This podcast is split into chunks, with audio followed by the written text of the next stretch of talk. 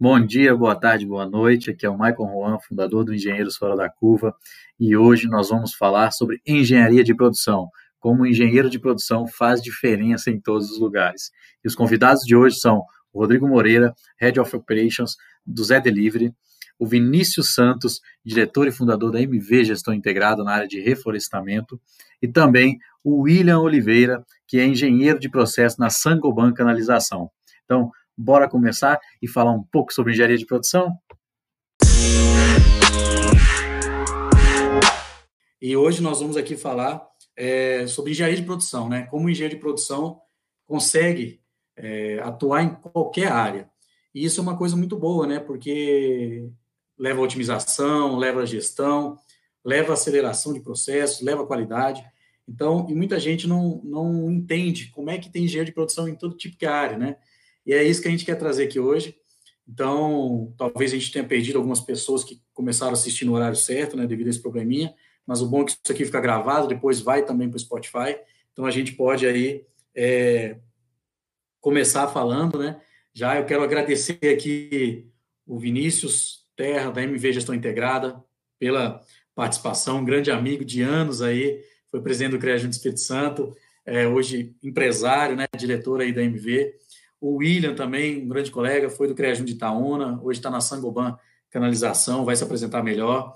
Seja bem-vindo, William. E o Rodrigo, Rodrigo aí, que foi meu antecessor, né, duas gestões antes aí do CREAJUM como presidente, já trilhou aí os caminhos pela Ambev, pela Telefônica Vivo, e hoje está aí no Zé Delivery, que é também na Ambev, né, Rodrigo? Você vai, pode explicar melhor, né?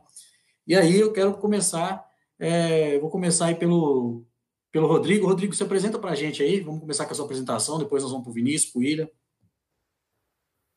Boa noite. É super prazer estar aqui. É sempre bom revê-lo, Maicon. Muito tempo que a gente não encontra pessoalmente, mas mesmo à distância aí, todo mundo que está junto, super prazer. É, sou Rodrigo, é, sou natural de Minas, nasci em Montes Claros, poxa, aí formei em engenharia de produção na PUC em BH, a escolha da, de engenharia de produção foi um pouco que o Maicon falou, era muito do como que, que eu ia buscar gerar impacto, buscar coisa nova, é, como que eu ia pensar em construir alguma coisa. Então, a ideia de ir para a indústria inicialmente era bem interessante. Meu pai, apesar de administrador, era um entusiasta da, da engenharia de produção. Ele sempre falava sobre engenharia de produção, engenharia de produção. Quase fui para engenharia mecânica, mas no final fui para engenharia de produção. É, estudei muito o que, que era engenharia de produção, então, da, das áreas de processo, logística, pesquisa operacional, qualidade, produto, é, tudo isso daí eram áreas que me interessavam muito, e esse leque da engenharia de produção foi o que me chamou mais atenção, né? Então, acabou que eu fiz estágio em áreas completamente diferentes. É, comecei na indústria, de fato, que era o que eu sempre quis inicialmente de é, numa área de produção de chicote elétrico para carro. É, depois fui trabalhar em distribuidora de produtos farmacêuticos. Aí fui fazer um estágio na Espanha, num grupo de, de alimentação na área de TI. Aí depois voltei para o Brasil, fui trabalhar com consultoria na Accenture. Aí também com consultoria de gestão de supply chain. Aí fui para a área de propostas e contratos comercial da GE. Daí entrei na Ambev como estagiário Aí eu fiz minha, minha carreira de fato na Ambev. Aí fui de estagiário, analista, coordenador, gerente de operações. Poxa, eu tive essa oportunidade de, de ir para Vivo. Aí eu saí da área de operações, em que eu passei financeiro, fabril, logística, operações de distribuição e fui para comercial em telecom. Então, de todas as áreas possíveis, eu passei até aí. Hoje, estou é, no Zé Delivery, Estou é, como head de operações aqui, à frente de, de, uma área de experiência do cliente, uma área de supply e essa área de gestão operacional. A gente tem tanto lojas próprias quanto gestão dos parceiros aqui dentro do Zé. Então, poxa, tu, toda essa experiência em áreas completamente diferentes. É, e hoje numa startup, é, tipo, o Zé Delivery é uma startup que, que veio da Ambev, mas hoje já, já passa fora do que é só Ambev então, está atuando nessa área com pessoas extraordinárias dentro do Zé, é, que eu acho que é o grande, o grande motivo de estar no Zé, de estar construindo o que o Zé está fazendo. Então, falando um pouquinho da, da trajetória rápida, foi isso. Nesse meio do caminho foram 12 cidades. É, morei em 12 cidades diferentes, deu para dar uma rodada boa. E aqui estou hoje em São Paulo pelo Zé, tá? Opa, bom demais, né? Eu sou cliente do Zé Delivery, tô usando. Ontem já usamos. Estou esperando os cupons aí de fidelidade depois, viu? Vamos falar disso. O, o Vinícius, é, se apresenta aí para a gente também, né? É, eu conheço um pouco da trajetória, mas, mas é bom você também falar um pouco para a gente. Aí já, já aproveita e já fala, você vai se apresentar, fala, já fala por que, igual o Rodrigo fez, por que, que você escolheu engenharia de produção, é, como é que foi a sua vida acadêmica e, e a sua trajetória profissional. Beleza. Maicon, primeiramente, assim, obrigado, né, cara? Tá nesse time aqui, tá com você do seu lado, nesse projeto, esse projeto lindo, cara. Parabéns. Cumprimentar o Rodrigo, o William também, todos que estão nos ouvindo aqui, que vão nos ouvir depois. Meu nome é Vinícius Santos. Eu acredito que a gente pode viver num mundo melhor. E quem viver num mundo melhor só precisa que a gente faça por viver num mundo melhor. Eu sou natural de Alegre, do Alegre, no interior do Espírito Santo. É, tenho duas filhas lindas, uma de dois e uma de um ano. Mas esse, essa paixão pela engenharia começou lá em 2009, quando eu passei para engenharia elétrica. Passei para engenharia elétrica, aí não formou turma, o coordenador me ofereceu entre produção e mecânica. Eu falei, tema de produção não é muito minha cara, não. Vou para mecânica, que é mais prática, eu vou chegar na mecânica. Aí foi ali em 2010, boom da engenharia, vi que a faculdade não estava me correspondendo, mudei para a capital, para Vitória, conheci a Semana de Engenharia, um evento. Então, assim, comecei na organização Semana de Engenharia, e foi aí que eu tive esse tino do meu propósito, do porquê que eu acordava todos os dias. Que meu negócio era processo de pessoas. E para isso eu fui cair na engenharia de produção. E aí já com o CREA Júnior também, a gente entrou ali na, na parte de... Entramos na vice-presidência, depois presidência, e ajudando na, na organização, estruturação do programa todo. E eu vi que não tinha nenhum processo que não poderia ser melhorado. E tudo era um produto tudo, tudo é um produto, e todo produto tem um processo. Todo processo é gerenciado, ele é medido.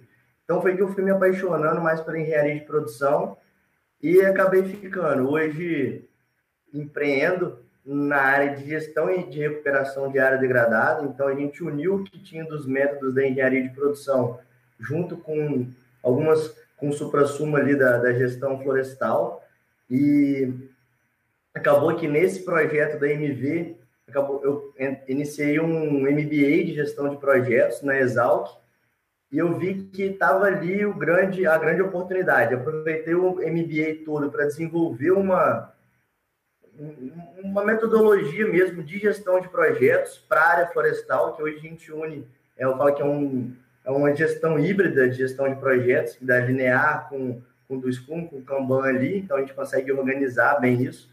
E hoje a gente já está com 500 40 propriedades, enfim, mas acho que isso a gente vai estar tá falando aí no decorrer da live. E é basicamente isso. Beleza? Obrigado, Vinícius. Ô, William, você se apresenta aí para a gente, fala como é que foi sua trajetória acadêmica e a sua trajetória profissional, né? Fala aí, pessoal, boa noite.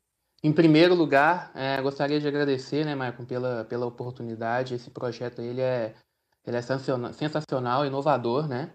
Acho que estava faltando isso mesmo, né, para a área de engenharia, e não só para a área de engenharia, acho que todas as áreas merecem uma, uma, uma oportunidade tão bacana de, de poder aprender de poder trocar ideia, né? Bom, meu nome é William Oliveira, né, eu tenho 26 anos, é, eu sou natural de Itaúna, Minas Gerais, né, é, e lá eu fiz engenharia de produção, né, Uh, a escolha da engenharia de produção assim, foi um, um, pouco quanto curiosa, porque eu tenho um irmão que ele fez engenharia eletrônica, eu tenho uma irmã que foi para a área de administração e comércio exterior. Então, assim, eu gostava muito do que os dois falavam. Então, ah, o meu irmão falava sempre muito de exatas, ele também trabalha com a parte de programação, de software, minha irmã também na área de administração, e fazendo aí né, o meio de campo entre os dois, né, eu encontrei a engenharia de produção. E quando eu fui pesquisar né, sobre engenharia de produção, o que, é que faz um engenheiro de produção, eu vi esse leque imenso de oportunidades, né, onde o engenheiro de produção pode trabalhar. Então, eu falei, ah, cara, é, é esse é o, é o caminho que eu vou trilhar, né? Então, além disso, além da engenharia de produção, eu estou quase terminando agora um MBA em gerenciamento de projetos aqui pela Universidade Federal Fluminense. Né? Eu sou de Itaúna, mas hoje eu tô, tô morando em Barra Mansa, no Rio de Janeiro. Bom, show de bola, né? Então acho que o, pessoal conseguiu entender um pouco. Eu vou falar um pouco do meu também, né? É, eu trabalhava na, numa multinacional. Eu comecei, eu trabalhei de várias coisas na vida. Quem conhece minha história já sabe. Mas antes de entrar na faculdade, eu trabalhava na área de PCP, de analista de planejamento de uma multinacional em São Paulo. A empresa fazia parte do grupo Penter, que era um dos 80 maiores grupos empresariais do mundo. E aí eu decidi fazer faculdade, né? E fui fazer o ciclo básico da engenharia. E aí me encantei pela engenharia de alimentos, porque meu avô tinha umas árvores de nozes lá em Santa Catarina. Eu falei, ó, eu vou pegar aquilo lá que está sendo abandonado, vou beneficiar aquilo, então vou fazer uma faculdade disso. E comecei a fazer engenharia de alimentos, gostei muito do curso. Só que no oitavo período eu resolvi fazer intercâmbio. Trabalhei até vigia noturno, tal, uma outra história, e consegui juntar dinheiro para ir para esse intercâmbio. Fui para os Estados Unidos e eu fiquei trabalhando no hotel no centro industrial de Ohio, em Cincinnati. Ou seja, o hotel era do lado da Ford, é, da fábrica de câmbios da Ford, tinha, outra, tinha outras grandes empresas, a P&G é dessa cidade também, né? Então, é, ali eu comecei a ver como é que era. Eu vivia num mundo, trabalhando no hotel, mas o mundo todo, você saía na rua, era só indústria, empresa. E eu comecei a ver, assim, caramba, será que eu consigo trabalhar numa empresa dessa um dia, né? Eu falei assim, mas não, como, não na área de, de alimentos, dificilmente, no máximo na P&G, né? E aí eu falei, bom, eu quando eu saí da empresa para fazer faculdade, eu queria fazer engenharia de produção. Só que eu passei no BCT, que é Bacharelado em Ciência e Tecnologia, fui para Diamantina, que é uma cidade que eu me apaixonei, e eu não queria ir embora de Diamantina. Por isso que eu fui fazer engenharia de alimentos. E aí, quando eu estava nos Estados Unidos, eu falei, cara, na verdade, eu entrei na faculdade, foi para fazer isso aqui que eu estou vendo aqui nos Estados Unidos. Então, voltei para o Brasil, e, eu, e na época eu fazia engenharia de alimentos e dava consultoria em gestão de obras públicas. Olha só que, que diferença as coisas. Eu voltei para o Brasil, nem voltei para Diamantina e já, já comecei a fazer a faculdade de engenharia de produção e aí concluí a faculdade de engenharia de produção e hoje eu faço também o mesmo MBA que o Vinícius faz em gestão, que o Vinícius formou em gestão de projetos, né?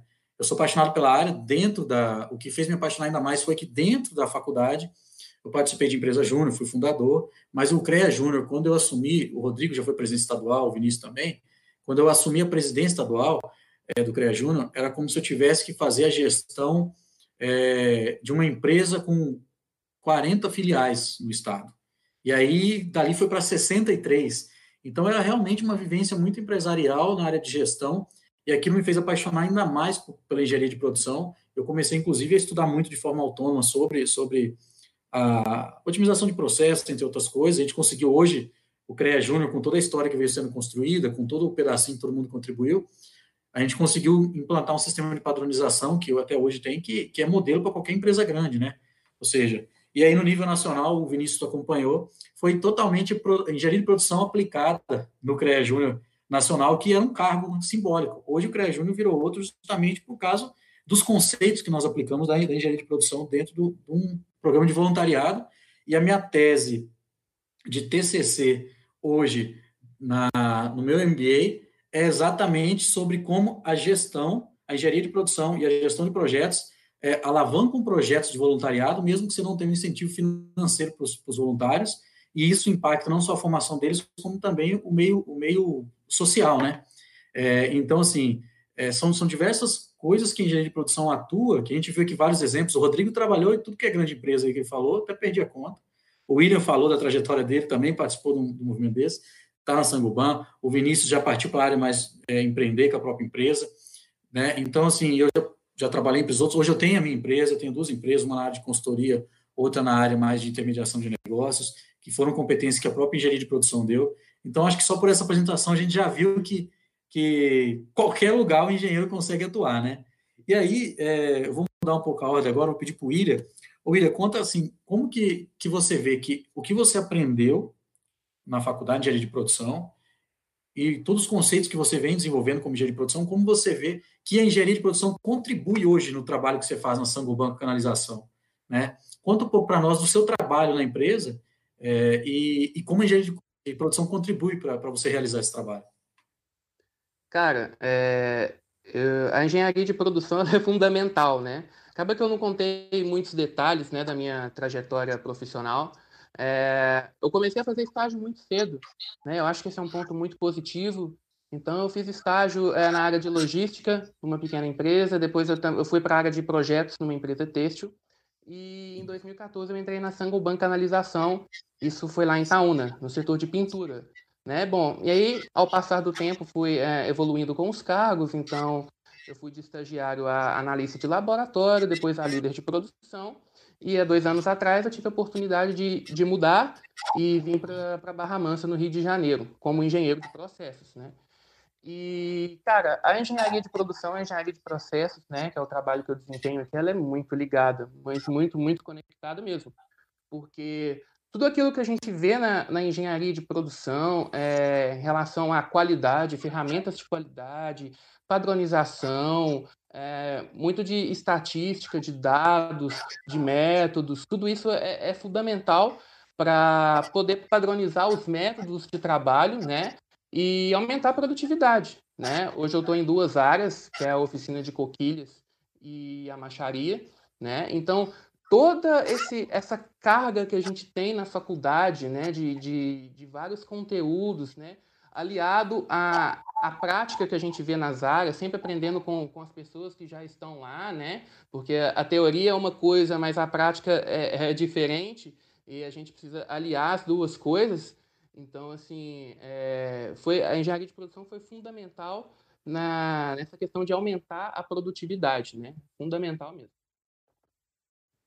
Show de bola. O pessoal, se alguém quiser, um dos convidados quiser complementar a fala do outro, fique à vontade, tá? A gente está batendo um papo aqui, um, tá, parece que é uma entrevista, mas não é, é um bate-papo mesmo. É, o pessoal que está assistindo aí, quiser fazer pergunta, pode perguntar aí no chat também, que a gente vai, vai fazer a pergunta aqui, tá ok? Bom, Vinícius, fala um pouco para nós aí do seu trabalho, do seu dia a dia, como a engenharia de produção contribui aí para você que empreende, né? E você empreende numa área que não é muito comum, eu mesmo conheço poucas pessoas que trabalham empreendendo na área que você empreende. Então, eu acho que assim é interessante você trazer esse case para nós aí. É, primeiro, quero até mandar um abraço para o pessoal da MV que está assistindo aí, todos os amigos e colegas. Mas vamos lá. É, o processo da MV, às vezes a gente fica muito metódico, né? Então, esse dia eu estava fazendo uma análise de uma, um workshop de autoconhecimento, e ela falou assim, a ah, análise de contexto. Aí ela estava querendo um contexto da, de, um, de um determinado assunto. Aí eu já estava pensando, nossa, análise de SWOT. Como que eu vou fazer aqui as forças, as ameaças, as, as fraquezas, enfim. Mas o que, que acontece? A gente começa a pensar de forma muito sistêmica. A necessidade faz o sapo pular. Desde o primeiro período de engenharia eu já estava no mercado, seja estagiando ou, ou aprendendo alguma coisa, é, algum projeto desse em paralelo à faculdade, como o CREA Júnior, como a Semana de Engenharia. Então, imagina assim, teve um período ali que eu estava fazendo CREA Júnior, Semana de Engenharia, trabalho e faculdade. Então, acabou, era uma carga de conhecimento muito grande. E acabou que o quê? O benchmark que a gente teve com o CREA Júnior de Minas foi muito bom, para já entender o que era um sistema de gestão da qualidade. Então, quando eu decidi empreender, eu já, já, já quis trazer esse sistema de gestão da qualidade para dentro da empresa. Na verdade, que não era só um sistema de gestão da qualidade, foi uma coisa que eu percebi que, que vinha muito de quê? Cultura, pessoas, processos, é, propósito, conhecimento um método gerencial e aceleradores tecnológicos, que hoje é o método que a gente utiliza aqui dentro da empresa. E isso veio do quê? Veio do Falcone. Eu até vi que vai ter uma live do Falcone aí, da, da Josi, que trabalha no Falcone, então, assim, um principal mentor. Então, pegando esses conhecimentos, o, o Falcone ele fala muito, né? Liderança, o conhecimento técnico e o método de gestão. Então, isso que são os fatores que geram resultado. Então a gente começou a trazer o conhecimento técnico, trazer a liderança e o método. Quando a gente veio iniciou o processo da MV, Maicon, a gente já começou o quê? Se cadastrou num programa de desenvolvimento de fornecedores aqui do estado, pela FINDES e pelo IEL. Então, assim, a gente teve que aplicar um sistema de gestão da qualidade. Então, imagine o que a gente aplicar um sistema de gestão da qualidade. Eu que era da área, sou da área, sentindo muita dificuldade em uma interpretação da norma. Mas, assim, conseguimos é, aplicar a norma dentro de um processo de gestão e recuperação de áreas degradadas. Então, assim, hoje a gente analisa processo de cabo a rabo com ferramentas da qualidade, sabe? Então, assim, o que, que, que, são as análises de indicadores? Como que é a utilização das ferramentas que a gente tem disponível, seja um Excel, seja um Trello, seja um Project, que são essenciais para um profissional de, que é de engenharia de produção. Não adianta você querer apertar um parafuso com o dedo, entendeu? Você tem que ter as ferramentas certas. Então, isso buscou a gente até ser autodidata, né? Eu vi, estava ouvindo o seu. O, eu não conseguia ver o primeiro episódio, então eu ouvi no Spotify hoje. Sim, sensacional. Viajando, pô, fiquei uma hora na estrada, uma hora a, a duração da live. Então, assim, você falou, pô, você teve que aprender a mexer na edição de vídeo, teve que aprender a mexer nessa parte toda de streaming aí. Pô, sensacional. Então, essa necessidade faz o sapo pular. E o que que acontece? A curiosidade. Esses dias a gente foi participar de uma, de uma concorrência, aí o, um, um dos engenheiros que estava participando com a gente disponibilizou uma planilha. Aí eu falei, pô, vou pegar essa planilha, vou mudar ela aqui, vou fazer isso dessa forma Aí ele falou assim, ô Vinícius, eu trabalho aqui, trabalhei 15 anos na, na empresa X. Eles utilizavam essa planilha, agora você quer mudar? Eu falei, mas eu, eu gosto disso, é do novo, é do desafio. Então peguei a planilha de 170 abas, eu coloquei em umas 20 só. Então, assim, já foi bastante coisa, mas com condensando a forma ficou mais fácil a forma de analisar e tomar decisão em cima de uma de uma daquela base de dados toda que estava ali. Então, assim, é, isso facilitou muito utilizar toda essa metodologia no nosso processo, que visa a gestão da qualidade, satisfazer os nossos clientes, satisfazer a própria sociedade, treinar e capacitar a equipe constantemente. Então, assim, a gente tem uma série de workshops aí mensais que cada membro da equipe chega e passa para a equipe. Então, eu até dei um tempo atrás, que foi mais para a parte de gestão de projetos, com utilizando o Excel dentro do nosso sistema. E, e assim, cara, eu sou apaixonado por isso. É difícil até falar o, nesse ensejo todo da, da engenharia de produção, porque a engenharia de produção vem para transformar. É, essa versatilidade dela, ela nos dá assim, N oportunidades de ferramenta para atuar em qualquer tipo de processo. Então é muito. E o, e o tempo hoje que a gente está vivendo, ele exige, ele está mudando muito rápido. Então, como a engenharia de produção é muito versátil, ela consegue se adaptar e mudar muito fácil. Basta que você entenda o processo, que você seja especialista naquilo ali. Fala que a diferença da engenharia de produção para a engenharia civil é que o, a, quando você se forma como engenheiro civil, o muro para você pular do leque ali, ele é muito baixo. Qualquer área que você cair, você está bem, você, você consegue se ir sobrevivendo. A engenharia de produção não o leque dela é muito amplo e o muro dela é muito alto. Então, assim, você tem que, depois que você se forma, você tem que buscar funilar esse, esse, essa especialidade sua para você ser referência em alguma coisa, para você começar a ser destaque. Então, foi até com isso que a gente buscou, no processo da MV, em unir duas áreas do conhecimento distintas, né? Que era mais para a parte agrária e mais a parte de engenharia de produção, os métodos de produção, e hoje a gente tem um processo assim, fino. Aí acabou que no, no Prodifor a gente conseguiu ser certificado com quase 100% de eficiência, fomos reconhecidos assim, num grupo de 30 empresas, fomos até homenageados ali como, como a principal empresa, né, destaque na implantação do Prodifor, porque tem, muita, tem muito suor. Então, acho que voltando lá atrás, é a necessidade que faz o sapo pular. É, só aproveitando, Mike, pegando um gancho no que, que o Vinícius trouxe, é, acho que o, a engenharia de produção ele te dá esse amplo mercado para você poder trabalhar. É, eu acho que são duas coisas, né? Essa visão de processo que você trouxe super bem, é, de você conseguir questionar o processo de cabo a rabo, de olhar todo, de ter uma visão holística. É, e, e, só complementando um ponto que para mim é muito importante, é que do meu curso na PUC foi muito bom, é, é essa visão estatística do negócio. É, então, quando a gente vai olhar para um processo, a gente não está olhando só o processo e assistindo. A gente está pensando em quais dados estão relacionados a isso, é, como que eu quebro isso matematicamente para atuar. É, porque se eu vou tomar uma decisão, precisa ser com base em alguma coisa, né?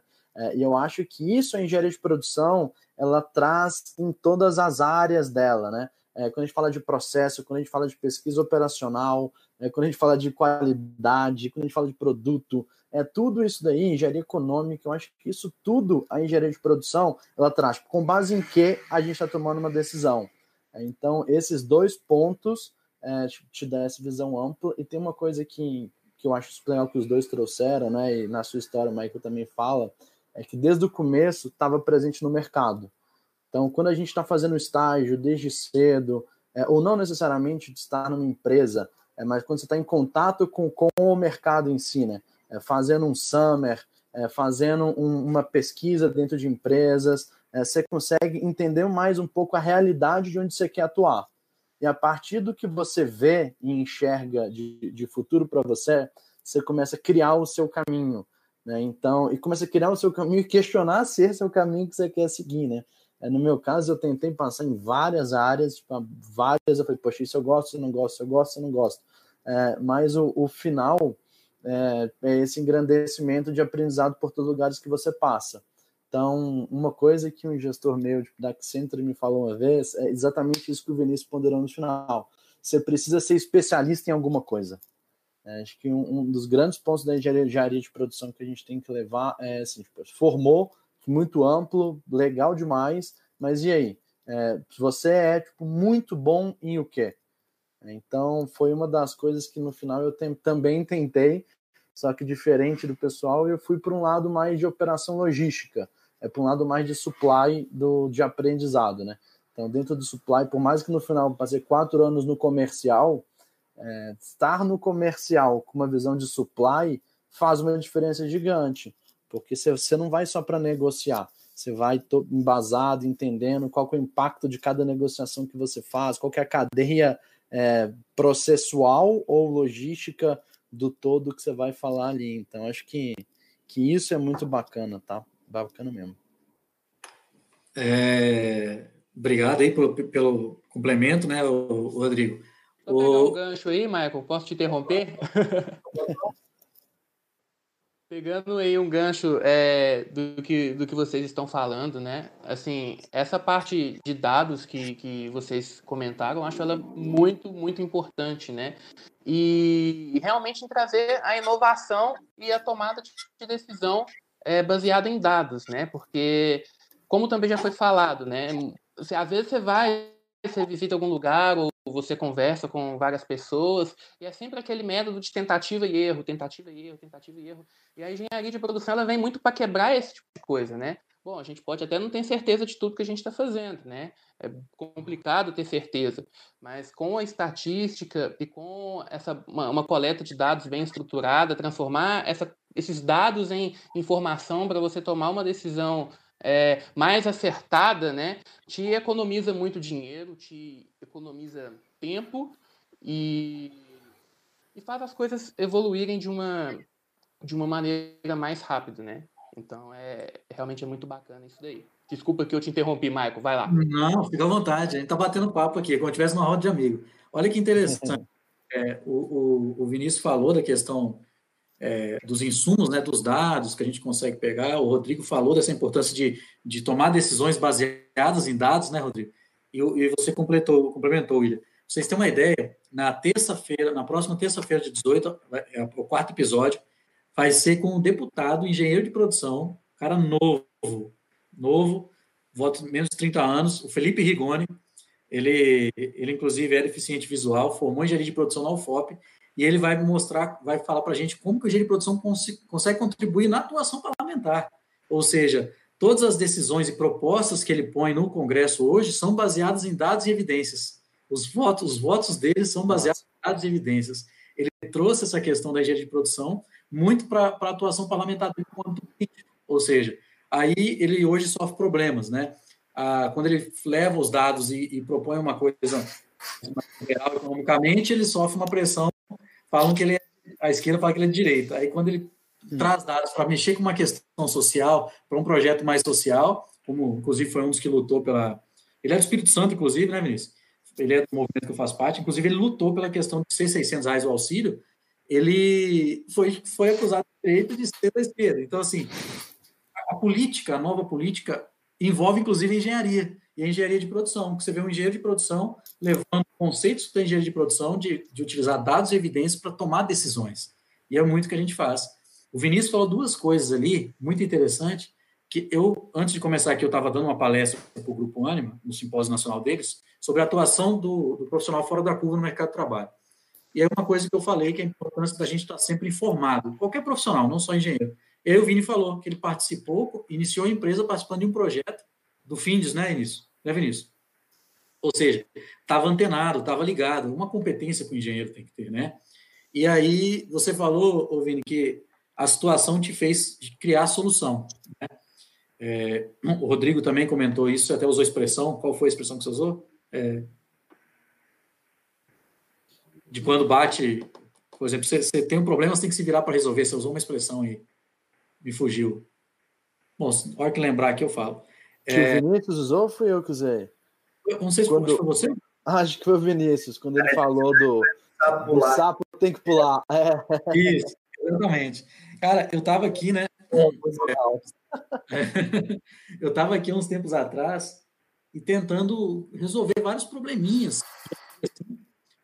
E, e aí, procurando ferramentas que pudessem auxiliar. E é problema que não envolvia questão financeira, problema do dia a dia, de empresa tal. E aí, fui lá, olhei, pô, modelo de negócio. Aquele mapa muito legal tal. Aí falei, não, mas não é, não é isso que eu quero. Aí fui lá no Lean Canvas. Peguei o Lean Canvas, olhei, cara, é quase isso que eu quero, mas não é o que eu quero. Aí eu criei um Lean Canvas para resolver o dia a dia. Cara, isso, isso assim, para problemas que não envolvem dinheiro. Se eu chegar no final do, do último campo do Canvas e eu não resolvi o meu problema, é porque eu não me atentei em algum campo que eu não preenchi. Então não tem jeito. Para eu preencher, eu tenho que achar uma solução em cada campo dele. Eu volto, eu volto. E isso, isso me ajudou muito porque até hoje eu não consegui achar um problema que eu não resolvesse. Aí eu, eu falei assim, o pessoal me convidou para dar um treinamento de gestão, eu falei, cara, vou, no crédito, inclusive, falei, vou dar esse treinamento. O povo está usando para o TCC agora, para você ter uma ideia. A ferramenta, ou seja, o Lean Canva foi uma mudança do modelo de negócio. Eu fui lá e mudei, adaptei para mim porque eu precisava e não achei a ferramenta que eu precisava. E, ou até tem, e eu não encontrei, mas eu criei uma ferramenta e foi assim. E aquilo me ajuda muito. Eu acho que a questão do, do engenheiro em si é gerar soluções e do engenheiro de produção tem uma facilidade maior porque gera soluções, não, não falando que outra engenharia não tem, mas nós temos uma facilidade de gerar soluções com qualidade, né? com processo, com gestão, utilizando, como o William falou, estatística para a gente ter os dados para se embasar para ver se aquilo vai dar certo. Isso a gente otimiza a implantação de uma solução e a gente economiza, né? porque a gente otimiza em tempo, é, em qualidade e, e diminui custo, porque a gente erra menos. Né? Isso é do engenheiro, né? mas nós estudamos muito isso também, então por isso que a gente consegue é, fazer isso com maior facilidade. Rodrigo, é, você aí, falar um pouco para a gente da sua atuação aí profissional, você já contou a sua história, mas fala hoje como head né, da, da, do Zé Delivery, como é que é a sua atuação como engenheiro de produção numa startup, assim? Não, bacana. É, eu acho que o primeiro ponto de, de uma startup é a liberdade que a gente tem para atuar. Então, quando a gente pensa, poxa, a gente está numa empresa extremamente burocrática, é, como que a gente vai fazer, quais tipos de projetos, quantas aprovações a gente tem que ter, é, que se a gente consegue mostrar que de fato é um bom projeto, a gente pode, vai apostar nisso, a gente consegue fazer isso muito mais rápido. É, então, falando de startup, para quem está no mundo ainda mais é, old school, assim, mais burocrático, é, é, é, um, é um primeiro impacto muito grande, né? Porque você fala assim, cara, então eu vou aprovar isso com quem? Eu vou levar isso para quem? Tipo, não tem para quem levar. Tipo, é você que está ali para decidir, para fazer acontecer. Então eu acho que essa aqui é uma grande mudança super legal é, de um mundo de startup versus o um mundo tradicional de empresas tradicionais. É, falando um pouquinho da, da, área de operações do Zé, é, aqui a gente tem áreas bem diversas. Então, a gente tem desde uma área de experiência do cliente, que a gente mensura todos os indicadores de experiência do cliente, de uma área de atendimento. É, a gente trabalha toda a parte de gestão de parceiros. Então, qual que é o NPS desse parceiro, qual é a satisfação que ele tem com a gente, quais são os indicadores, desde tempo de entrega, percentual de portfólio, é, tudo que envolva a qualidade do produto final. Se a bebida está chegando quente, gelado, tudo como que a gente vai medir isso. É, tem uma, uma, outra área que são nossas próprias áreas, nossas próprias lojas próprias. É, então a gente mensurar as lojas próprias, o footprint de onde a gente tem que ter loja. Então mensurar, tipo, ó, eu tenho Zé Delivery, né? A gente está em mais de 160 municípios no Brasil. A gente está chegando agora em todos os estados brasileiros. Então, poxa, onde que eu tenho a loja para atender o meu cliente? Então eu tenho desde o é um tipo, indicadores para acompanhar se o cliente entrou na plataforma e ele poderia é, fazer a compra, se o produto que ele quer comprar está disponível para ele. Então a gente tem indicador para tudo nessa área, é, para garantir as expansões da forma certa, a gestão do, do, do, parceiro e sempre com viés financeiro, né? Porque isso tudo tem que trazer lucro para o contexto todo e para a empresa. Então, fazendo isso tudo, a gente precisa mensurar todas essas áreas com KPIs, mensurar da forma certa. Então, da, da, desde a área de supply até a área de experiência do cliente, como que a gente mensura isso tudo, né? E essa mensuração, é colocar os KPIs certos e não KPIs em excesso, é um dos pontos que a gente aprende muito, estuda muito dentro da engenharia de produção. É, falando de processo, é isso, né? O que, que eu tenho que descartar? É, acho, que, acho que foi o Vinícius também que trouxe isso, né? Nem tudo que a gente tem na mão a gente tem que abraçar. É, tem coisa que a gente simplesmente, poxa, esse indicador não, não faz sentido eu estar olhando para isso. Então eu tiro ele de lado e vou olhar os indicadores que, que vão evoluir mais o meu negócio. Então são aprendizados da engenharia de produção que, que fazem isso acontecer. E aí, só pegando um gancho nisso, é, a gente falou muito de empresa, né, de, de multinacional, agora de startup, mas tem um, algo no Zé né, que hoje, por mais que eu passe em várias empresas, é, aqui tem um, um que a mais. Tenho só um ponto, né? sou muito grato de todas as empresas que eu passei, é, empresas fantásticas, com pessoas fantásticas, mas eu nunca tive num ambiente, que até o startup proporciona isso, de pessoas tão alto nível. Então, são essas pessoas de alto nível que te fazem crescer. É, então, quando você olha para o seu par, quando eu olho para a minha equipe, eu vejo pessoas que têm um potencial muito maior do que o meu na minha equipe, é, pessoas que têm sedento por crescer, é, um, um, uma amplitude de, de, gênero. Então, esse não só é, não não tem um viés para ah, essa pessoa é melhor ou outra por causa de gênero ou qualquer outro tipo de, de opção, raça, mas é, de ter a certeza que se a gente tem é, um mix de pessoas, de, principalmente quando eu falo de gênero, de pensamentos diferentes, isso sobe a barra. Sobe a barra porque a gente consegue ter pensamentos diferentes, pessoas que vão te agregar o tempo inteiro, e não só necessariamente da sua área, mas de todas as áreas, tá? Então, acho que falando do Zé, dessa oportunidade de estar como head de operações aqui, isso é o que eu mais tenho orgulho do aprendizado de fato que eu tenho aqui hoje, tá? O Zé, o Zé já está em todas as capitais já, Rodrigo? Não? Já, já, já. Agora a gente está tá terminando a expansão para Teresina, que era a última. A gente já está nos estados, né, até os mais longínquos aí de Roraima, Rondônia, Acre, é, Amapá. A gente já está presente, só faltava, é, de fato, Piauí com, com Teresina. Então, as capitais a gente já mata e a gente não está só na capital, né? Por exemplo, BH, a gente pega toda a região metropolitana, mais Uberlândia, Uberaba, é, Juiz de Fora, Ipatinga, Coronel Fabriciano, então tem toda uma estratégia de ir para uma região inteira e não numa cidade isolada, mas criar um contexto geral das pessoas que passam por ali. Eu até dar um testemunho ontem, né? A minha sogra foi passou no exame é, de, de, motorista, né? De tirou a carteira ontem. Meus parabéns para ela. É, e a gente foi comemorar. E aí eu pedi, pedimos a delivery ontem. Cara, não foi 10 minutos, chegou trincando a cerveja. Sim, Fico realmente. feliz de saber. Cara, foi muito. Não, todas as vezes são, mas ontem bateu o recorde. Não sei se é porque. Ela... Abre que alegre. Cara, é iremos, iremos, iremos, Eu... E só pegando um gancho aí também nisso daí, você falou de errar, né? A gente, quando está mais novo, principalmente, quem está ali logo no início da faculdade, principalmente, na, quando inicia a carreira ali, a gente não sabe para onde a gente quer ir. Se a gente não sabe para onde quer ir, qualquer caminho serve. Mas a gente só vai saber para onde a gente quer ir a partir do momento que a gente começa a tentar. Então, é, hoje eu trago esse conceito para a empresa, né? Que empresa que erra pouco acerta pouco. Então, assim, a gente tem que errar, mas a gente tem que errar acertando e melhorando. E, e aí, como que vem esse errar acertando, né?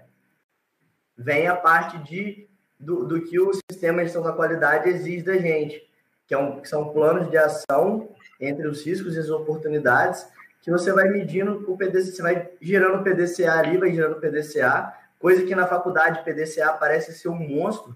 Na hora que você começa a fazer, que você entende a ferramenta ali, que é a melhoria contínua, que é você planejar, executar, rever o que foi feito, planejar de novo.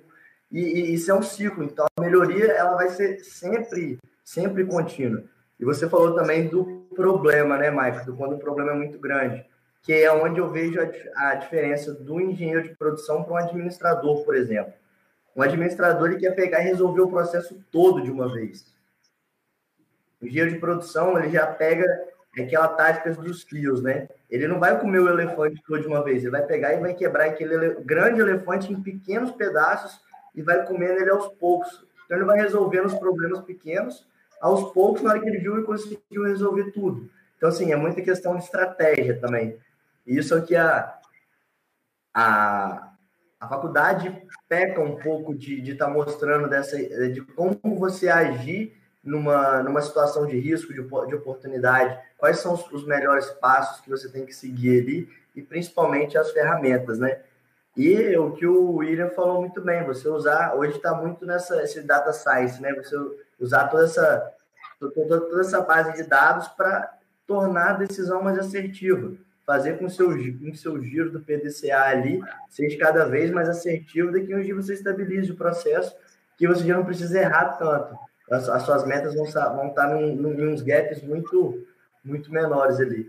Então, acho que só, só para pegar um gancho aí no que. Não, show de bola. Eu até tem, tem algumas perguntas aqui. Eu tenho uma pergunta também para vocês, é, e, mas eu vou, vou colocar aqui primeiro. Eu vou fazer pergunta do Santiago já já, mas eu vou fazer agora da, da Lídia.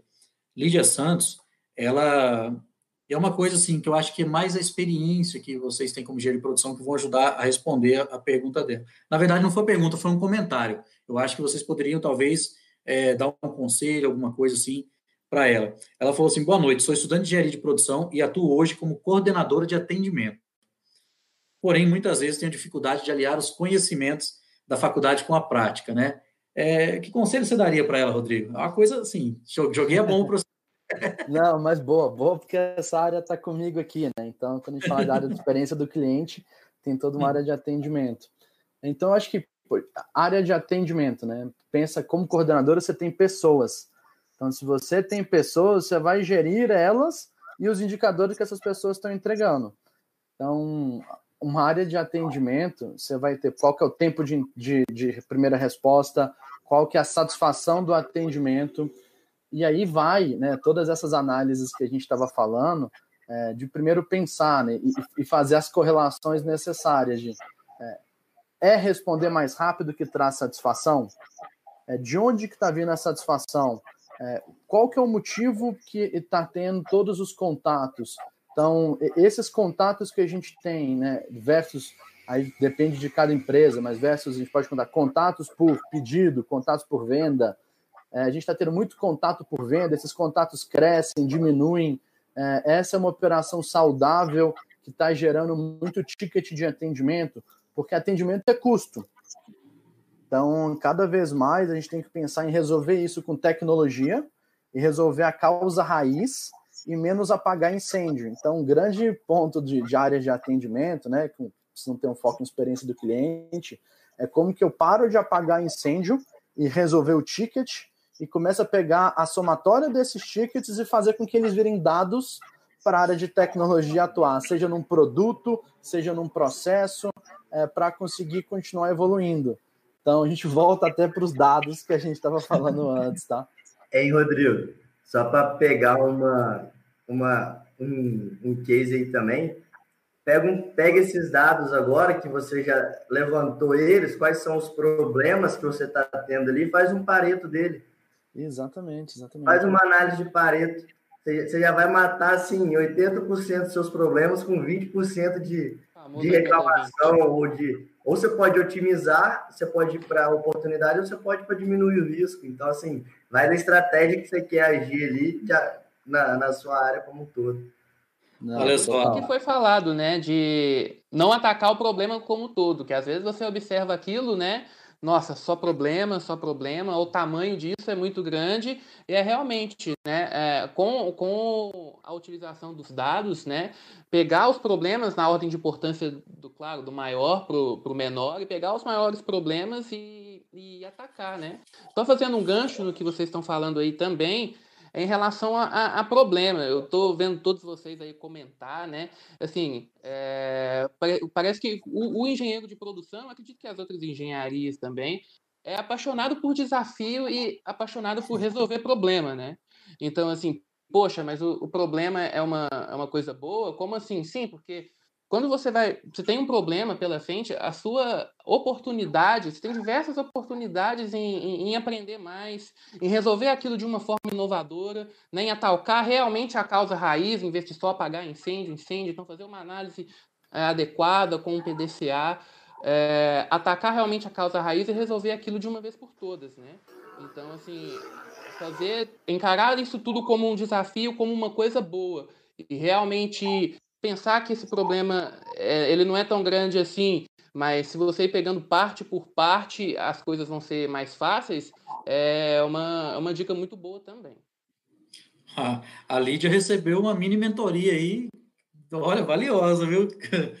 Vocês três passaram coisas boas aí, e é muito bom a pessoa. É, é, é esse o propósito da série, sabe? Pegar pessoas que já estão no caminho, já estão tendo um sucesso no mercado de trabalho, que são de fato fora da curva, e vão trazer insights, conselhos para as pessoas que querem crescer na profissão.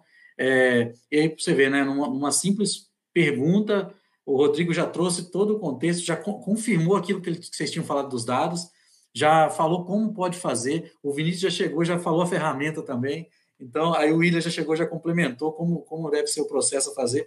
Cara, fantástico. É, tem uma pergunta aqui que é para o William, que é do Santiago. Ele perguntou como é que foi para você essa, essa experiência de, de, transição, de sair de analista e, e virar um engenheiro de processo. Bom, primeiro agradecer aí o Santiago é, pela pergunta. Então, é, foi algo que foi acontecendo naturalmente, né? É, a responsabilidade vai aumentando ao longo da, da carreira e isso é uma, é uma coisa normal. Então, quando, né, lá no começo, quando a gente entra como estagiário, né, tem algumas atividades que são ali de praxe, mas muito vai ser verificado, muito vai ser medido aquilo que você entrega mais, né? O que te faz ser diferente de, do que tudo que está ao redor. Então, é, é necessário inovar, né, e fazer diferente, fazer mais, e algo que já está bom, que você faça de tudo para entregar o ótimo, né? E a transição ela vai acontecendo. aos poucos você vai vendo que aquilo ali que às vezes no começo você ficava assustado, poxa, é, será que é muita coisa? Você já vai ver que, que você já consegue entregar tudo aquilo que é necessário, consegue agregar mais valor a, ao processo e já começa a ficar meio incomodado com, com aquela situação. Então, assim, é, tudo varia com o resultado, né? O resultado é um grande balizador de tudo. Então, à medida que você vai conseguindo entregar resultados, fazer uma melhoria contínua dos seus processos, controlar os seus KPIs, é, a coisa vem, vem acontecendo naturalmente, assim. É... Deixa eu ver se tem mais alguma pergunta aqui. É a da Lidiane, tem o pessoal comentando aqui, a Maelle falando o Vinícius é um grande exemplo para todos nós, para mim também, o João falando que o William é o cara. Isso Obrigado. aí. Uma, uma palavra que, o, que você falou, William, e que eu já ouvi da boca do, do Vinícius, já ouvi da boca do Rodrigo também, em conversas nos anos passados que a gente encontrava pessoalmente, a questão do resultado, né? Eu acho que o foco, foco em resultado é um, é um diferencial, né, cara? Assim, na verdade, é um diferencial. Hoje é uma obrigação de quem quer ser um engenheiro fora da curva, né? E aí que eu falo que uma coisa em comum que nós quatro temos, que nós participamos de atividades extras, além da sala de aula, e, e de forma gratuita, voluntária, né? E isso nos trouxe uma formação de foco em resultado, porque a gente não recebia por isso. Então, é, hoje, quando a gente entra no mercado de trabalho, que a gente atua na nossa empresa ou numa empresa que a gente trabalha, o resultado vem em primeiro lugar. O sucesso financeiro depende desse resultado que a gente está buscando, né? E a gente não está indo fazendo o contrário, como muita gente já fazia, e a gente sabe o resultado disso, que não tinha resultado, que era é, focar no dinheiro e o resultado ficava em segundo plano não acontecia, né? Então, é muito legal ouvir você falar de resultado, que me lembrou disso, que eu já ouvi do Rodrigo uma vez, ele me falou sobre isso lá em Montes Claros, acho que foi 2015, num bate-papo que a gente estava conversando.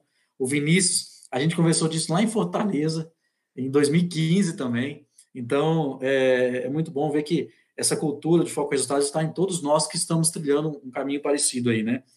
É, agora, a minha pergunta, antes de eu, de eu da gente ir para o encerramento, né?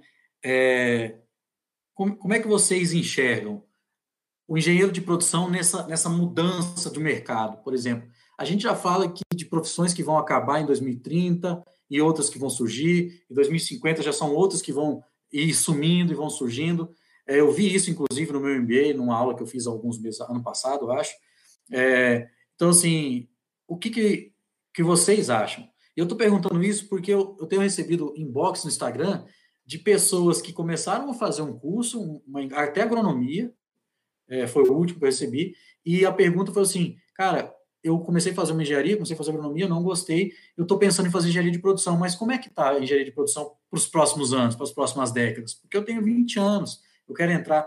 Então, assim, é, como é que vocês veem a engenharia de produção nesse mercado, nessa, nessa mudança de mercado? Obviamente que a gente não tem uma bola de cristal, mas a gente, como engenheiro de produção, a gente consegue se programar e se planejar para o que vai acontecer lá na frente, né?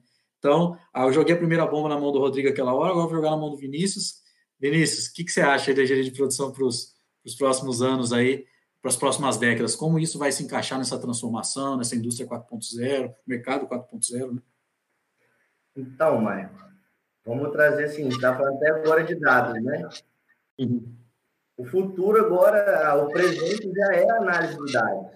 E o engenheiro de produção sabe fazer isso bem. Não só olhando para o lado ruim, é que a gente olha muito o quê? Tempo, custo e qualidade.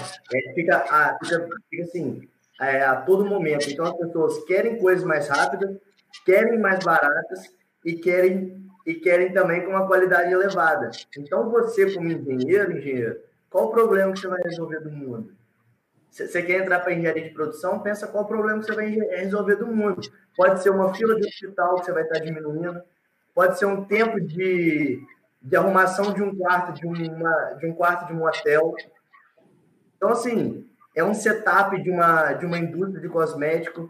Então, ah, você vai querer reflorestar o mundo, vem para a MV, entendeu? Que é, é nesse ensejo que a gente, que a gente quer estar daqui a 20 anos, daqui a 30 anos, vivendo um mundo melhor. Então, assim, ver o que você quer atuar. Se você não sabe ainda, começa, é, fala que é bala de revólver, tiro de canhão. Começa a dar vários tiros pequenos, sem gastar muita energia. Arruma um estágio voluntário e vai sentindo o que, que tem na, no mercado disponível. E eu falo que é o seguinte: é sorte ou oportunidade?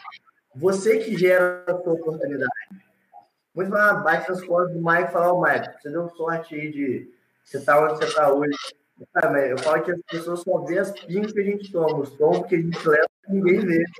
Então, assim, é, é muito nesse aprende a cair, se levantar, resiliência ali, e saber, tenta saber onde que você quer chegar, qual o problema que você quer resolver no mundo como engenheiro.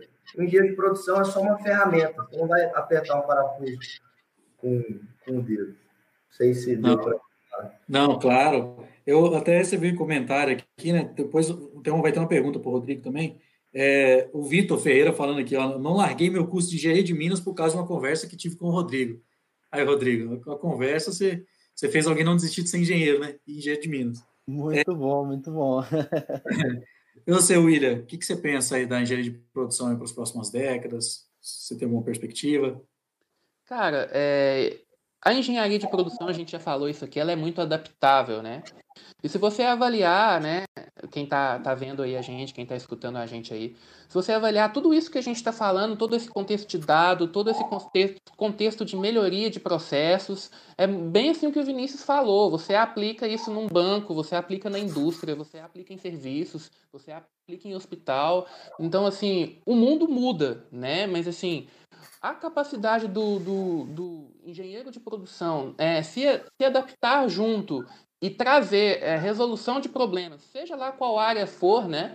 É trazer método para resolução de problemas, é ganhar produtividade, né? Fazer mais com menos, reduzir custo, aumentar a qualidade. Então, assim, qualquer que seja a área, né? Que a gente não, a gente imagina, mas a gente não tem certeza aí para os próximos 20, 30 anos.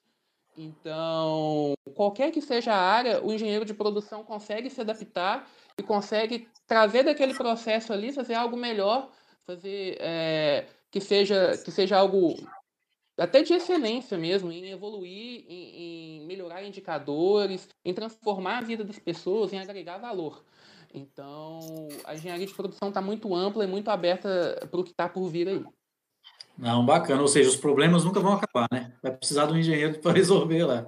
Né? Rodrigo. É, ah, com certeza. Eu vou, eu vou fazer um contraponto aí, tá? Uhum. Eu acho que nesse mercado, né? Mercado 4.0, indústria 4.0, a educação tem que se reinventar. É, eu acho que, que, que, só começando assim, porque cada vez eu vejo menos a necessidade de pessoas fazerem graduação pelo aprendizado né, intelectual. Acho que quando, poxa, eu tenho oportunidade de entrevistar algumas pessoas agora para posições de engenharia, principalmente, de engenharia de, de software, dados, front-end, back-end, é, e são pessoas que às vezes não fizeram uma faculdade, têm um aprendizado tipo gigantesco. É, então, tá muito fácil você ganhar conhecimento. E a gente precisa fazer com que uma graduação ela seja mais do que um repasse de conhecimento. É, é um pouquinho do como é que eu vou fazer estágios e mais do que só estágios, né? Tipo, como que as faculdades estão próximas de empresas e que, que as aulas são coisas mais colaborativas de um aprendizado entre os alunos, é que um professor é, é, ele tem que ser um mediador, né? Eu acho que, que é um pouco disso. Se a gente não, não mudar muito é, esse aprendizado, porque, exemplo, eu formei em 2012, né? É, eu estudei C++, né? Assim, se eu vou falar de C++ hoje dentro né, da startup, dentro do Zé, a galera vai rir de mim. Pascalzinho, Rodrigo. Pascal, Pascal, Pascal. Então, assim, so, so, tipo, as pessoas estão rindo de mim. Né? E, poxa, é super legal. Falo, ah, porque, Rodrigo, como é que foi no seu tempo? Né? Então, as coisas estão mudando tão rápido. Eu já escutei algumas vezes, como é que foi no seu tempo? Né? E, e, assim, as coisas mudam tão rápido, tão rápido, tão rápido, que uma graduação não faz tanta diferença. É, eu acho que o que, o que a gente está discutindo de um engenheiro de produção é uma pessoa que vai atuar é, de uma forma positiva no, no, ambiente e que vai agregar com uma visão de dados para fazer o melhor para a empresa. É, isso vai ter sempre espaço, né? Só que aí entra no ponto, né? De, de que todo mundo aqui fez a mesma coisa. É, de participar de organizações estudantis, é, o quanto que um CREA Júnior é, engrandece absurdamente nossa vida. É, quando eu estava no CREA Júnior, a gente fez a primeira é, reestruturação organizacional. A gente criou regionais, é, fóruns regionais, como que cada regional tinha uma autonomia. É, e eu hoje eu fiz uma coisa próxima dentro do Zen Delivery, né? Tipo a criação de regionais, como é que as coisas funcionam, é, fazer a expansão. É, uma coisa que a gente fazia era expansão de núcleos. Michael, você contou que continuou fazendo isso. Uhum. Então, hoje eu faço expansão de cidades pelo Zé Delivery. Né? Então, poxa, são, são coisas que a gente tem um aprendizado muito grande e que não é na, na sala de aula. É, é um aprendizado que, que transcende a sala de aula, é que a gente conseguiu isso porque a gente buscou. É, infelizmente, eu acho que a PUC é uma instituição fantástica, mas esse aprendizado fora é, eu não via nem na PUC, nem em outras universidades, sejam particulares, sejam federais, é, que trouxeram isso para a gente como uma obrigação, né? Esse extracurricular tem que ser uma obrigação. Então, me alonguei na, na resposta, não, mas, mas eu acho que é um ponto importante da gente sempre discutir, né? É, não sei nem se claro. eu teria feito faculdade mais, tá? Quando eu vejo as pessoas hoje, não sei nem se eu teria feito faculdade mais. Então, é um pouco disso. Só pegar um gancho mais, antes de você concluir.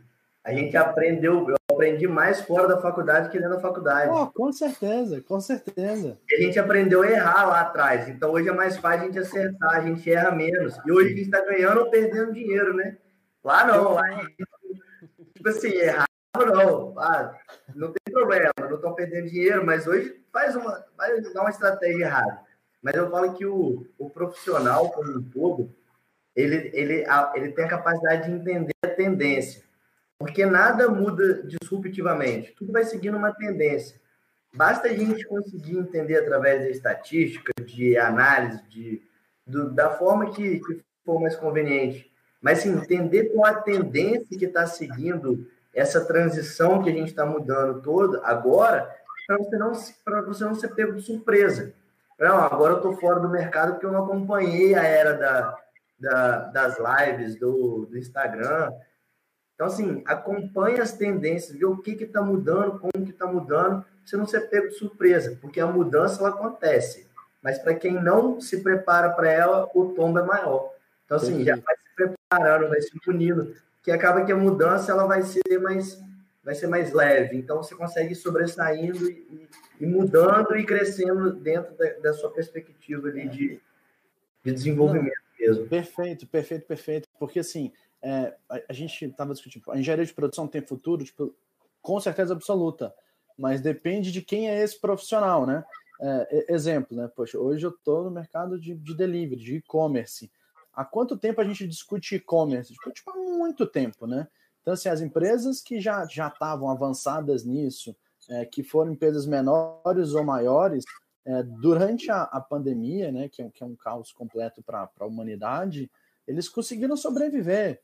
É, e muita gente teve que sair correndo para tentar conseguir fazer algum tipo de delivery. Só que se fosse um, uma pessoa que já estava antenado para o mercado, como o Vinícius colocou, ele já estaria fazendo isso, entendendo que essa já era uma receita importante para ele, e ia ser um especialista de processo para tocar um e-commerce da vida, seja onde estivesse. Então, é, e... Legal, é, só para complementar vocês dois aí, é que você falou muito bem é, sobre a questão da educação, no sentido assim, ah, poxa, é, a prática é, é muito diferente, né? A prática é, é diferente, a gente vê muito isso, né? É, muitas pessoas falam isso, e realmente é. Mas, assim, o que você tem feito para encurtar essa, essa distância entre a teoria da faculdade e, e a prática? Né? Então, o um exemplo aí do, do CREA Júnior, né? Todos aqui que estamos, nós estamos participando da live, a gente é, participou do CREA Júnior, e realmente o, o, o CREA Júnior, cara, é colocar a mão na massa.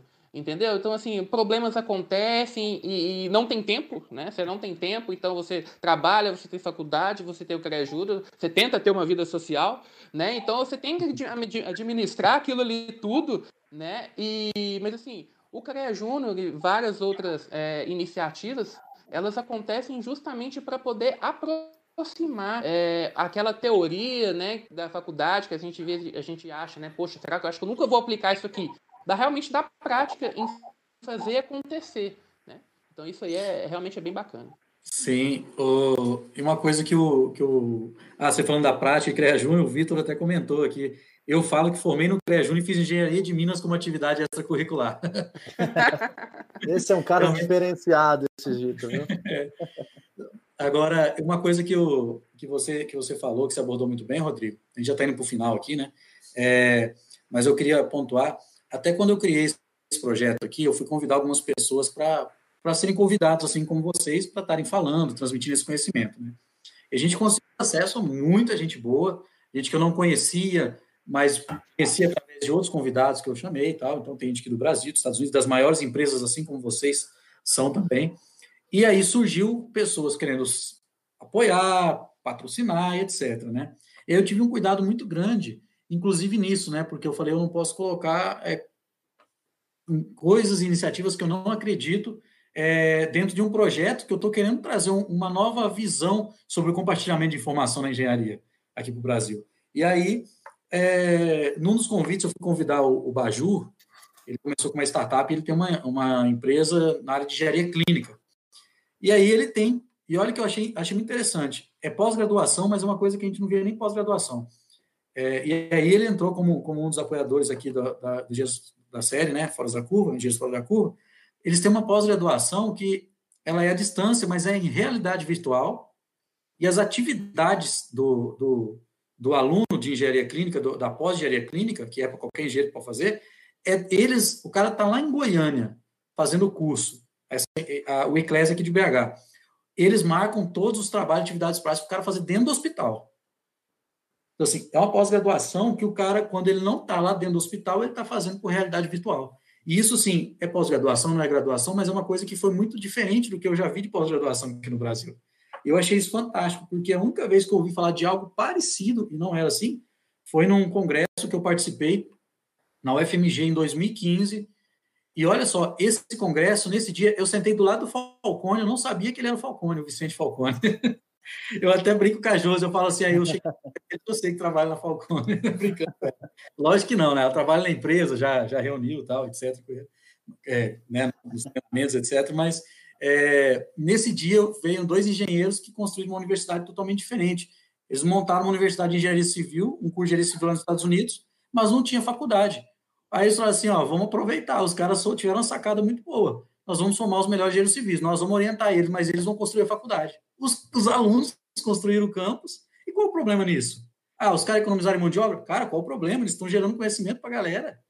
Sabe assim? Então, tem como a gente é, melhorar, inclusive, a educação. Super concordo com o Rodrigo é, no que ele falou, e ainda mais quando houve uma mercantilização do ensino né, no Brasil, que qualquer um conseguia fazer, é, abriu o, o ensino superior, mas nem todo mundo tinha base para poder absorver o máximo de informação do ensino superior. Eu, inclusive, fui um que sofri muito quando entrei no ensino superior por causa disso.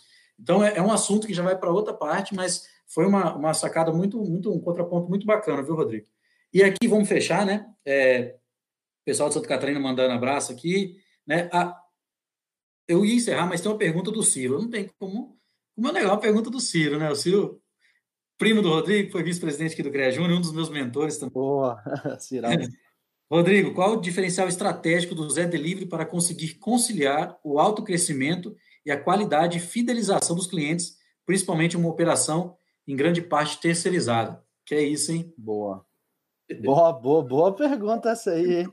É um cara diferenciado esse Ciro mesmo. É um dos convidados aqui também, da Lafarge. É... Não, acho que, é, Cirão, super obrigado pela, pela pergunta aí. É, quando a gente fala de, de conseguir crescer com qualidade, é muito como que a gente prepara para crescer.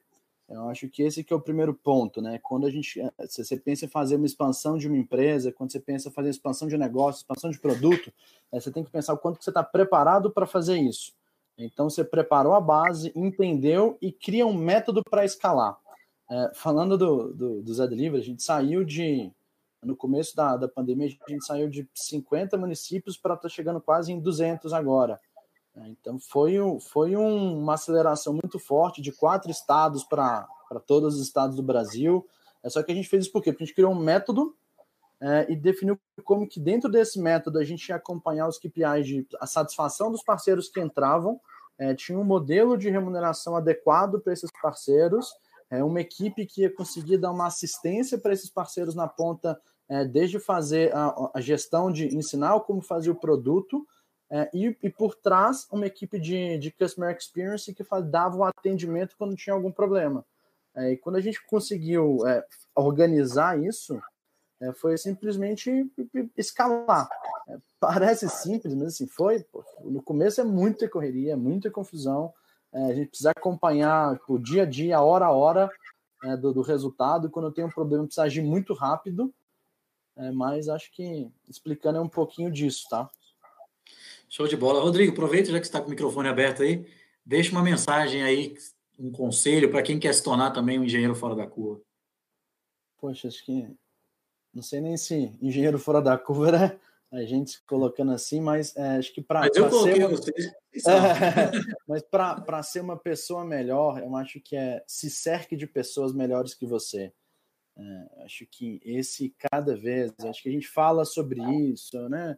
É o tempo todo, É, só que quando eu olho onde eu aprendi muito, é, desde o CRE Júnior, foi uma escola maravilhosa para mim, é, ao, ao Zé Delivery hoje. É, quando eu olho para o Zé, eu vejo meus pares, né, tipo o CEO do Zé, tipo, as pessoas da minha equipe, as pessoas de outras equipes fora de operações, é, eu vejo pessoas incríveis que me fazem querer ser melhor. É, então, desde os seus amigos, as pessoas de trabalho, é, sempre busque em estar com pessoas alto nível, é, e esse alto nível em tudo, né? Desde as pessoas que te façam rir da forma certa é, a te engrandecer de forma intelectual. Então, é, acho que um conselho que eu posso dar é esse, tá? Show de bola. Obrigado, viu, pelo conselho. William? Bom, é, o conselho que eu tenho para dar é autodesenvolvimento, né? É, até o Vinícius falou muito bem, né? Cara, tudo está mudando constantemente e a gente precisa acompanhar, né?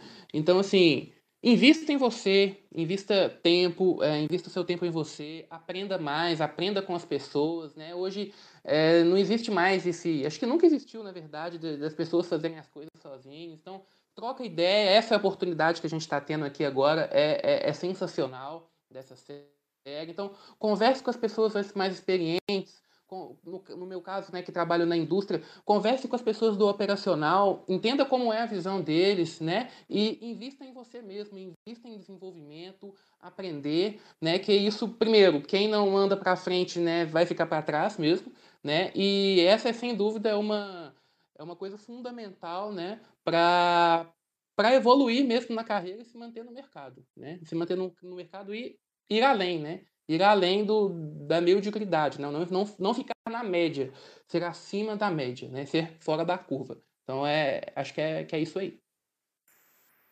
Show de bola, William. Obrigado. Vinícius? Bacana. Então, assim, acho que primeiro, entender que você tem dois ouvidos e uma boca não é à toa. Você tem que ouvir depois falar. Então, você tem humildade. Você tem humildade para pegar e saber aonde que você está entrando, como você está chegando. Às vezes você entra em qualquer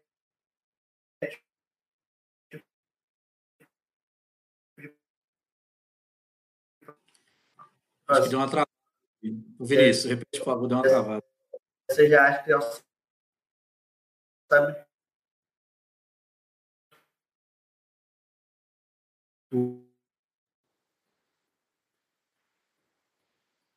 Travou. Travou mesmo. Travou mesmo. Então, assim, que é de vestir a Parou onde, Lorenzo? Parou Menino. quando você começou com uma frase incrível que era que as pessoas precisam escutar mais, tá? Ah, tá. Então, assim, é exatamente isso. Né? Você tem dois ouvidos e uma boca, não é à toa. Então, assim, você precisa saber é ter mais humildade de como você vai entrar para como você vai sair também chega no sapatinho, não é porque você está chegando agora que você já é um especialista em tudo. Chega com humildade. E na vida, na organização, é como se fosse um ônibus. Acho que essa frase é do Bernardo Riss, que você pode escolher do, do lado da, das pessoas que geram resultado ou do lado das pessoas que não geram resultados. Então, assim, é, é você que escolhe, você é o protagonista. E, eu trago isso muito da época do CREA Júnior, que é o quê? Vestir a camisa. Então, o primeiro ponto de vestir a camisa é ética a ética profissional ela é essencial. Você, quando se torna um engenheiro, você está compartilhando a ética com mais, não sei quantos mil, quase um milhão de engenheiros no Brasil inteiro. Então, é um, é um fardo muito grande que a gente traz. Evitar esse jeitinho brasileiro. Trabalha a sua postura, como você se, você se vai, você vai estar tá se mostrando ali para as pessoas, sabe? A sua imagem, não só a imagem real, mas a imagem virtual também na live do pessoal do blog de engenharia, eles falaram isso muito do, da parte do LinkedIn. Pô, como que tá o seu LinkedIn? Como que tá o seu Instagram? Como que tá o seu Facebook? Se alguém me manda um currículo hoje para a empresa, a primeira coisa que eu faço é digitar o nome dela no Google, vou ver o que, que aparece, sabe? Respeito. Primeiro respeita a si mesmo, depois respeita ao próximo, respeita a engenharia, respeita o processo, respeita a sociedade que você está inserido, sabe? O comprometimento. Uma, começou uma coisa, termina não deixa. Ah, é, tem muita iniciativa, mas não tem acabativa. Então, assim, vai até o final, por mais que seja difícil, e assuma a responsabilidade. Você, como engenheiro, para você ganhar muito, você vai ter que assumir responsabilidade, sabe? E tem resiliência. A, a, é, apanhe muito. A vida não quer quem, quem é mais forte bate mais, mas sim quem aguenta levar mais porrada, sabe? Com autonomia. Ver até onde que é o seu máximo que você pode buscar aquilo ali e visando a persistência. É uma frase de Chapman que eu gosto muito, que a persistência é o caminho do êxito, sabe? Então, assim, essa que é a, é a parte da, da, de vestir a camisa.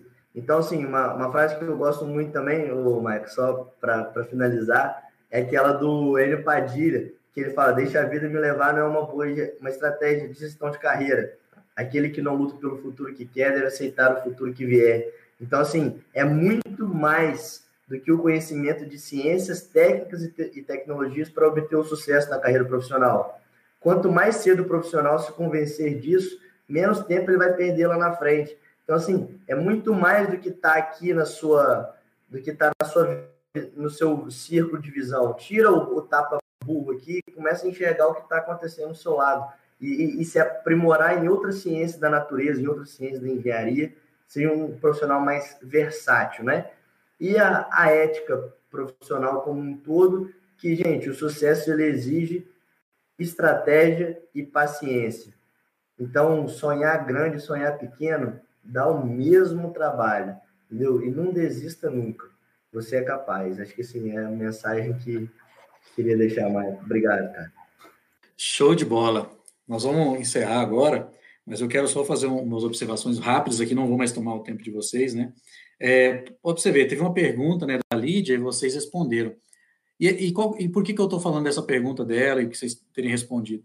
Porque às vezes ela consegue gerar uma solução para onde ela trabalha com algum dos conselhos que vocês deram. E aí, para mim, já valeu totalmente a pena esse bate-papo, sabe?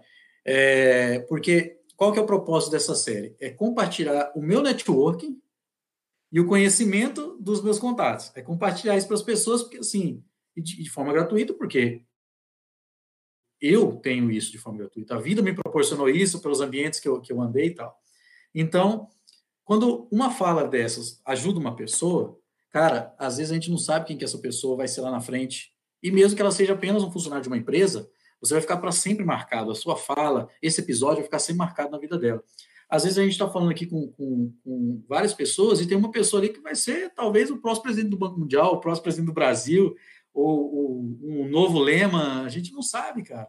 Então, assim, eu acho que, que quando a gente compartilha esse conhecimento, essa nossa experiência, né, a gente está, de certa forma, doando para a sociedade um pouco do que a gente ganhou com as oportunidades que a gente teve. E aí, prova disso é o que o Vitor falou. O Vitor é engenheiro de Minas hoje. Ele não seria se não fosse por causa de uma conversa com o Rodrigo. Olha só, uma conversa com o Rodrigo talvez nunca imaginou, mudou talvez o rumo da vida de uma pessoa. Entendeu? Então, assim, esses insights, essas falas, elas ajudam, trazem os dados e as evidências que as pessoas precisam para tomar decisões na vida. Então, assim, eu fico muito feliz, é, primeiro, por vocês terem aceito doar a hora valiosa de vocês para estar aqui compartilhando esse conhecimento. Agradeço mais ainda por vocês acreditarem nesse projeto, né? É, vocês poderiam, a vida de vocês é corrida, vocês poderiam a todo momento falar, oh, não vai dar, cara, tal, não sei o que lá. Até a data que eu sugeri, vocês já toparam, né? Falaram, não, a gente dá um jeito, etc. Porque não é fácil. O Marco teve um problema, por isso que ele não participou, e eu vou usar ele de desculpa agora, porque eu gostei tanto de falar de engenharia de produção aqui que em setembro nós vamos fazer a parte 2. Né? Aí eu vou convidar ele, mais outras pessoas que não tiveram aqui, algum de vocês, para a gente fazer mais um para falar é, de mais uma área da engenharia de produção, de outra parte, de engenharia de qualidade, né? Ou falar, que nem nós vamos ter um episódio no final do mês de startup. Rodrigo, já fica convite, eu sei da sua agenda corrida, se puder, vai ser show de bola. Então, assim, é, é isso que me deixa feliz, sabe? É, é alcançar o objetivo da série. E eu acho que a gente conseguiu alcançar isso hoje falando de uma profissão, falando da atuação de um profissional, mas mostrando ainda mais como você se tornar um engenheiro fora da curva, principalmente através das ações pessoais que a gente toma enquanto profissional. Então, assim, quero muito agradecer de coração mesmo. Peço desculpas pelo aquele probleminha no início, né?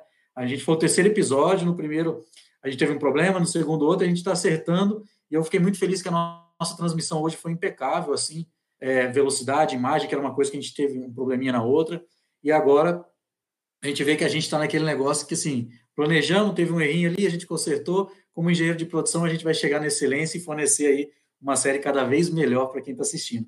Então, quero aqui agradecer muito, muito mesmo, Rodrigo, o William, o Marco, que não pôde entrar, o Vinícius, agradecer a todos vocês que acompanharam. Já quero agradecer aqui o pessoal que vai acompanhar pelo Spotify. Amanhã já vai estar sendo colocado no Spotify esse episódio e vai ter e a gente vai compartilhar esse episódio em vídeo também em todos os grupos de engenharia de produção que a gente faz parte hoje no Facebook, no WhatsApp, para que às vezes a pessoa é, não tem costume de acessar o Spotify, mas ela coloca lá e assiste o vídeo ou escuta o vídeo, né? Enquanto ela tiver um tempinho, porque realmente foi um aprendizado e tanto aqui. Então, quero agradecer muito a todo mundo que participou e a vocês convidados, a, ao CREA de Minas Gerais, ao CREA de Santa Catarina, que apoia o projeto, ao ECLES, ao Blog da Engenharia, Consulte. Né? Então, pessoal, muito obrigado de coração. Vocês doaram uma, mais de quase duas horas, né? porque a gente começou antes da, das oito a arrumar.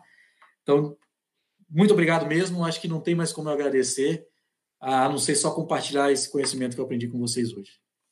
Se alguém quiser falar coisa, fica à disposição, senão... Só agradecer, porque o conhecimento a gente é nosso também, né? Poxa, o quanto que eu aprendi com o Vinícius, com o Ilha, contigo, Michael, que toda conversa é sempre um aprendizado, então super agradeço aí o tempo da gente estar aqui junto, podendo combater esse, esse papo aí, tá? Obrigadão. Show de bola. Obrigado, Rodrigo. Ô, Mike, eu que agradeço, pô. Poder fazer parte de um projeto tão da maior websérie de engenharia já visto no Brasil, quem dirá do mundo. Então, assim, parabéns, cara. Você é um grande entusiasta, sou um grande fã seu, um grande admirador. E você sabe que sempre que você precisar, eu vou estar aqui, cara. Beleza? Ah, Deus boa.